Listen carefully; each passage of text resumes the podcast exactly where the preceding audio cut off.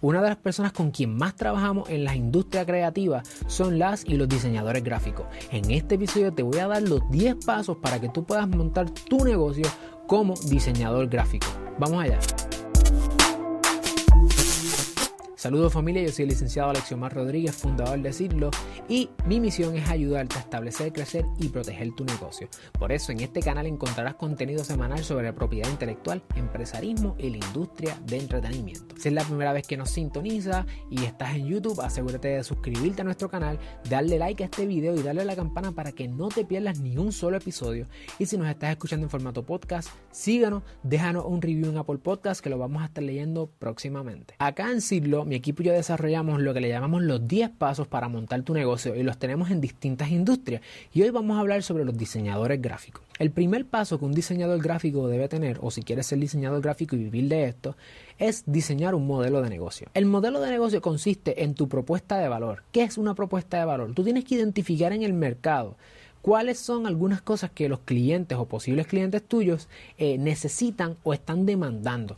Tú puedes decir lo que yo soy diseñador gráfico de todos, o tú puedes decir, yo soy diseñador gráfico para la industria legal, o diseñador gráfico para la industria médica, la industria del cannabis, la industria o estas industrias específicas. Debes establecer cuál va a ser tu propuesta de valor para ese mercado. Así que define tu mercado, define tu nicho, eh, establece la manera en que tú puedes añadir valor a estas personas de manera que tú puedas entonces eh, establecer un negocio que gire alrededor de una propuesta de valor coherente, que tu propia identidad corporativa sea coherente con ese modelo de negocio, que tú estés consciente de cuáles son tus costos o tus estructuras de costos y cómo tú vas a levantar capital, cómo tú vas a monetizar esto.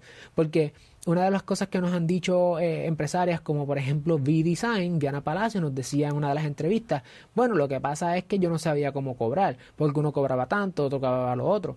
Lo importante entonces es que tú definas tu mercado y a base de ese mercado hagas un análisis y sepas cómo vas a cobrar, cuánto vas a cobrar y tengas toda una estrategia desde el primer paso. El segundo paso que nosotros imploramos a las personas que tomen es que aseguren que no haya algún tipo, un aspecto regulatorio. Supongamos que el asunto del diseño gráfico tú tengas que cumplir con un aspecto regulatorio. Eh, a lo mejor tú no puedas diseñar ciertas cosas porque a lo mejor son ilegales. Pues, yo no estoy muy seguro que en la industria del diseño gráfico eso sea así, que hayan barreras de entradas mayores que simplemente tú tener tus programas, ¿verdad? Tuyos, propietarios, que paguen las licencias por los programas. Pero fuera de eso, no veo algún aspecto regulatorio que me levante bandera. Número 3. Debes identificar las maneras en que vas a levantar eh, capital o vas a financiar tu negocio. Hay cuatro maneras básicas. Número uno, tú puedes hacer bootstrapping.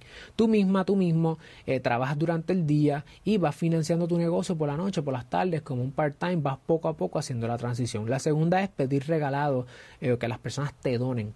Tú puedes ir a tus amigos, a tus amistades, puedes ir a tu familia o a aquellas personas que creen mucho en ti y que te pueden regalar un dinero. La tercera forma de levantar capital es buscando préstamos. Básicamente tú le pides prestado a alguien a cambio del pago de un interés, que sería como una renta básicamente de ese dinero, de la diferencia. En Puerto Rico, eh, bueno, y a nivel internacional hay una plataforma que se llama Kiva, en Puerto Rico la maneja Causa Local, y esta gente dan préstamos de hasta 10 mil dólares a 0% de interés, así que si fueras a pedir prestado, eh, qué mejor que pedir prestado a cambio de nada. So, Kiva es una buena opción. Y número tres, si a lo mejor tú quieres hacer negocios con una pareja, eh, quizás con un partner, es una buena opción dar lo que se llama equity, capital. ¿Qué significa? Que tú vas a darle una porción de tu negocio a otra persona a cambio de que ellos te añadan capital. Digamos que te den 500 dólares y por eso tú le das una porción del negocio. Para eso tenemos que entrar en el aspecto de la entidad jurídica. Es importante que selecciones tu estructura legal porque, por ejemplo, levantar capital con equity no es posible para todo el mundo.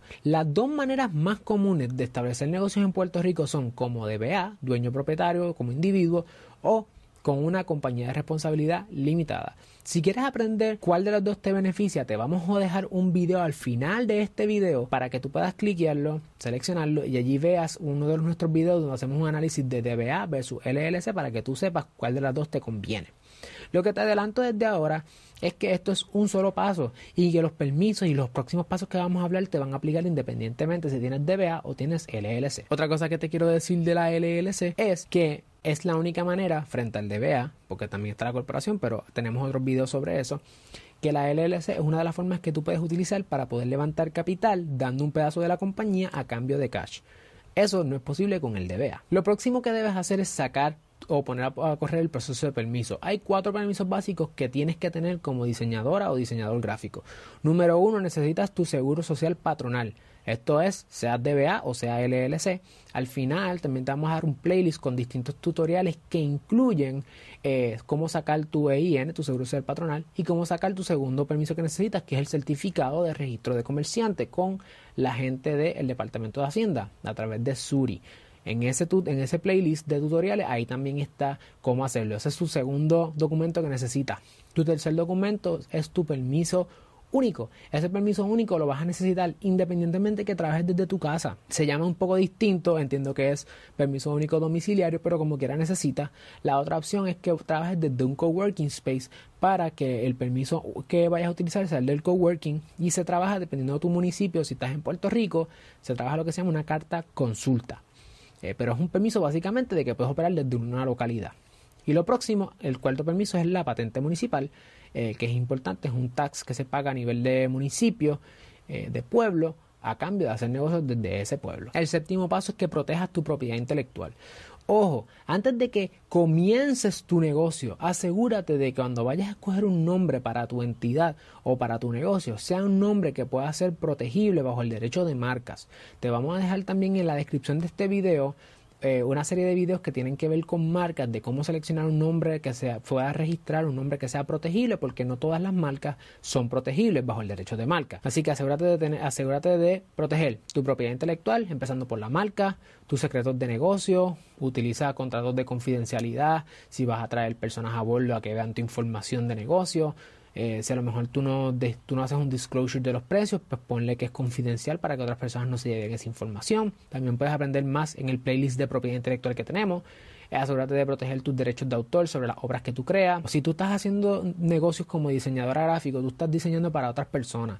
Pero como regla general, eh, el dueño del, o la dueña de la, del copyright sobre una, una obra de arte es quien lo hace. ¿Qué significa? Que cuando tú diseñas una obra de arte, supongamos para mí, esa obra es tuya. La única manera en que tú me puedes ceder todos los derechos es mediante un contrato por escrito. Por lo tanto, eso nos lleva al próximo tema. Tienes que tener contratos, tienes que tener contratos por escrito porque la propiedad intelectual solamente se cede por escrito. Necesitas un acuerdo de servicio. También te vamos a dejar en la descripción un video que te habla sobre los acuerdos de servicio y la importancia de tener un acuerdo de servicios que establezca cómo se te paga, qué pasa si no te pagan, cómo se rompe la relación con el cliente, etcétera. Hablando de contratos, si vas a traer personas a bordo, asegúrate de tener un acuerdo de contratista independiente, si los vas a traer como contratistas independientes, y de exigirle los documentos que todo contratista independiente tiene que tener. ¿Cuáles son? A grosso modo, el seguro social patronal, el registro de comerciante y deben tener el relevo de Hacienda para que no tengas que retenerle 10% eh, que te requiere Hacienda luego del, primer, del pago de los primeros 500 dólares. Así que esas son tres cosas que tú le quieres pedir a tu contratista independiente, al igual que darle un acuerdo de contratista independiente. Ojo, con el contratista independiente, si no tienes un contrato que también tenga una cláusula de work for hire, estás fastidiada porque, o fastidiado porque tú no puedes transferirle propiedad intelectual a tus clientes que no es tuya porque es de un contratista que tú no tienes un acuerdo de contratista con esa persona con una cláusula de work for hire. Asegúrate de este, tener un contrato por escrito. Lo próximo es que si tienes una página web, tienes que tener términos y condiciones custom made para tu página, igual que las políticas de privacidad. No puedes estar bajando los del internet porque eso te expone a un riesgo que tú no entiendes. La verdad es que es tan grande el riesgo que las personas no están conscientes de eso. Así que si vas a hacer una inversión, invierte en tus términos y condiciones de tu página web y tus políticas de privacidad. Finalmente, asegúrate de que las expresiones que tú hagas en social media cumplan con la ley. ¿Qué quiere decir? Que tus publicaciones tienen que ser publicaciones que cumplan con la ley, con el Federal Trade Commission y con el Departamento de Asuntos del Consumidor en Puerto Rico, DACO. Tu información tiene que ser real, no puedes coger de bobo a la gente, no puedes estar dando consejos a las personas, si vas a hacerlo tienes que poner relevos de responsabilidad, que tu material es educativo, no puedes estar utilizando o infringiendo la propiedad intelectual de otras personas, al igual que no quieres que utilicen la tuya, asegúrate de utilizar copyrighted free material, porque si no pues vas a tener problemas, eh, asegúrate también de que cuando estés utilizando expresiones no estés difamando a otras personas, mintiendo a otras personas, porque si no te vas a meter en problemas legales bien serios. Con esto, hasta aquí tienes todas las herramientas para poder establecer tu negocio como diseñadora o diseñador gráfico en Puerto Rico. Y lo más seguro es que te sirve también si estás en Estados Unidos a tener una idea por dónde más o menos debes ir, porque las leyes se parecen un poquito en distintas áreas, pero asegúrate de consultar con un profesional en tu estado. Te invito y te exhorto a que si estás en la plataforma de podcast, vayas a YouTube y allí si quieres aprender a cómo hacer las cosas, los tutoriales están en YouTube y al igual que puedes clicar aquí en estos videos que tenemos para ti, de manera que tú puedas también montar tu negocio solita, solo y que cuando vayas a utilizar un profesional del derecho sea cuando verdaderamente lo necesites y así te ahorras un montón de dinero. Así que para adelante, no hay excusa, monta tu negocio hoy.